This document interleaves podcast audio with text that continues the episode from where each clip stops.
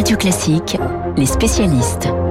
7h39 sur Radio Classique. Les spécialistes, nous allons débuter avec euh, la question internationale et le Liban avec Emmanuel Faux. Bonjour Emmanuel. Bonjour Renaud, bonjour à tous. Le Liban, un pays en colère alors que la crise sociale s'aggrave. La population s'impatiente face aux, lenteurs hein, de l'enquête sur la double explosion dans le port de Beyrouth il y a euh, pratiquement un an. La catastrophe avait fait, Emmanuel, plus de 200 morts et 6500 blessés. Et les proches des victimes demandent des comptes.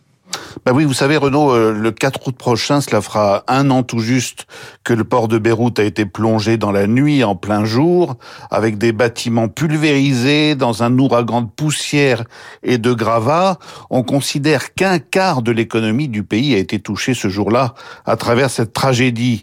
Et à l'approche des commémorations qui auront lieu, euh, les familles des nombreuses victimes et les Libanais d'ailleurs en général n'ont pas les réponses qu'elles réclament euh, sur les responsabilités de ceux qui ont fait preuve de légèreté et sur ceux qui ont fermé les yeux et ouvert leurs poches. L'enquête piétine et les manifestations se multiplient dans une euh, grande nervosité. On a vu dimanche dernier des dizaines de familles se réunir dans le port de Beyrouth, les portraits de leurs proches à la main. Mardi, nouveau rassemblement devant le domicile du ministre de l'Intérieur qui est accusé d'empêcher l'audition du directeur de la Sûreté Générale que réclame le juge chargé de l'enquête Tarek Bitar. Les manifestants ont arraché les portes de l'entrée et ils ont déposé des petits cercueils blancs devant le bâtiment. Et puis hier, il y a eu encore des heures avec la police dans le port. Et pourtant, le juge Bitar a franchi un pas important la semaine dernière.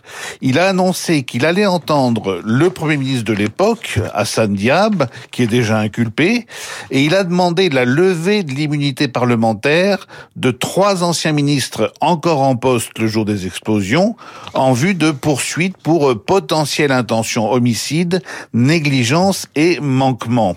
Mais pour l'instant, le Parlement refuse de lever toute immunité par manque de preuves et c'est ce qui insupporte la population. C'est le fait qu'on en soit encore au stade des inculpations sans aucune condamnation euh, un an après les faits.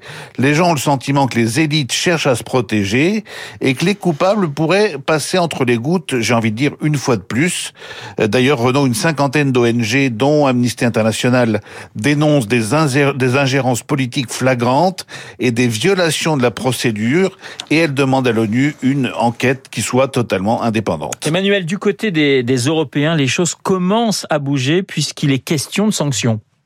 Oui, alors ça c'est la nouveauté de la semaine. Les Européens euh, tournaient un peu autour du pot depuis des mois et lundi dernier, lors d'une réunion à Bruxelles, les 27 ministres des Affaires étrangères de l'Union ont décidé de taper fort du poing sur la table en disant puisque l'enquête libanaise tarde à conclure et à sanctionner, eh bien nous allons nous-mêmes désigner les responsables et les punir.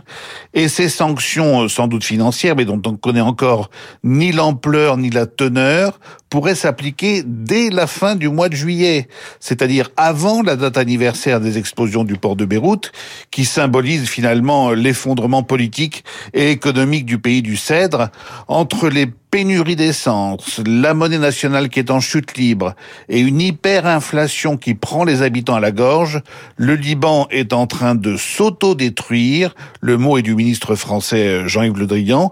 Et il y a maintenant urgence à stopper le processus. C'est le but des sanctions envisagées par l'Europe, mais c'est aussi le but de la conférence des donateurs qui aura lieu finalement le 4 août un an pile après les explosions de Beyrouth, symbole quand tu nous tiens. Emmanuel Faux, le premier spécialiste dans cette matinale. Le deuxième s'appelle Alexis Karklins Marché, il est associé à Eight Advisory. Bonjour Alexis. Bonjour Renaud. Lundi, Emmanuel Macron affirmait que la France était vraiment redevenue attractive économiquement parlant pour euh, les investisseurs étrangers.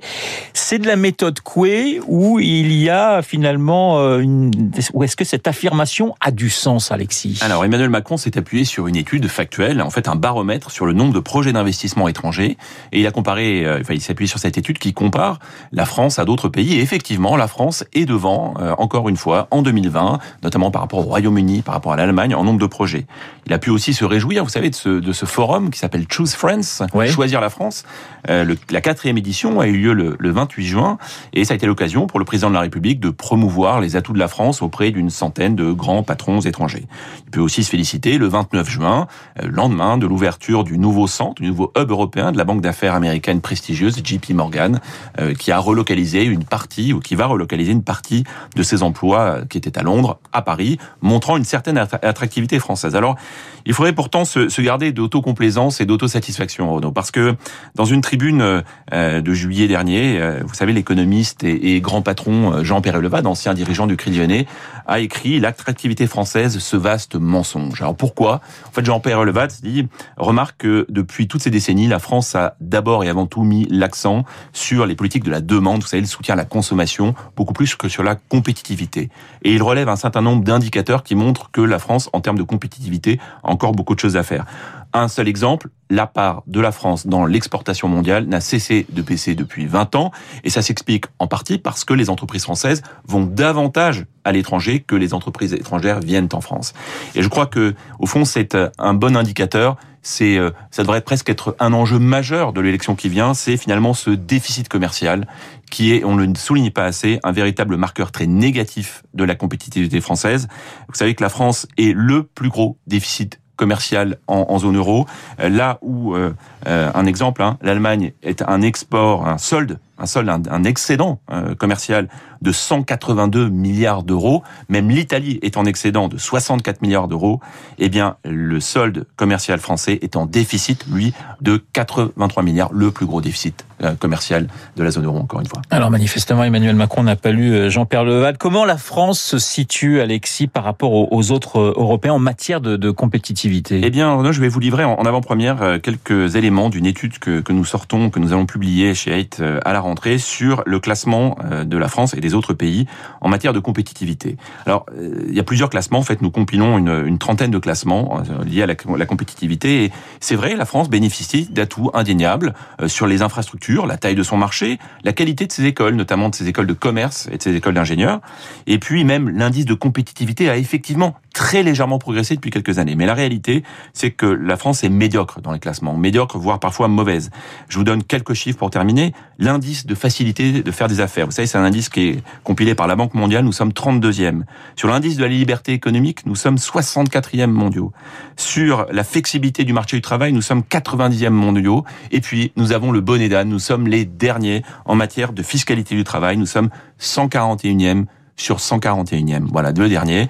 Et donc, ne nous trompons pas, la France est sans doute un peu plus attractive qu'il y a quelques années. Elle reste insuffisamment compétitive. Et encore une fois, ça devrait être un enjeu absolument majeur pour l'élection qui vient. Voilà, c'est toujours un environnement particulier, la France, pour, pour, pour les étrangers. Alexis Karklins marché ce matin dans Les spécialistes comme Emmanuel Faux. Il est 7h47 minutes sur Radio Classique. Eh bien, vous savez que l'été revient doucement hein, avec la météo qui s'améliore. Alors, j'ai décidé, moi, d'employer la méthode Coué pour qu'elle revienne carrément, euh, que, le soleil revienne carrément sur notre Je vous propose un extrait de l'été de Vivaldi.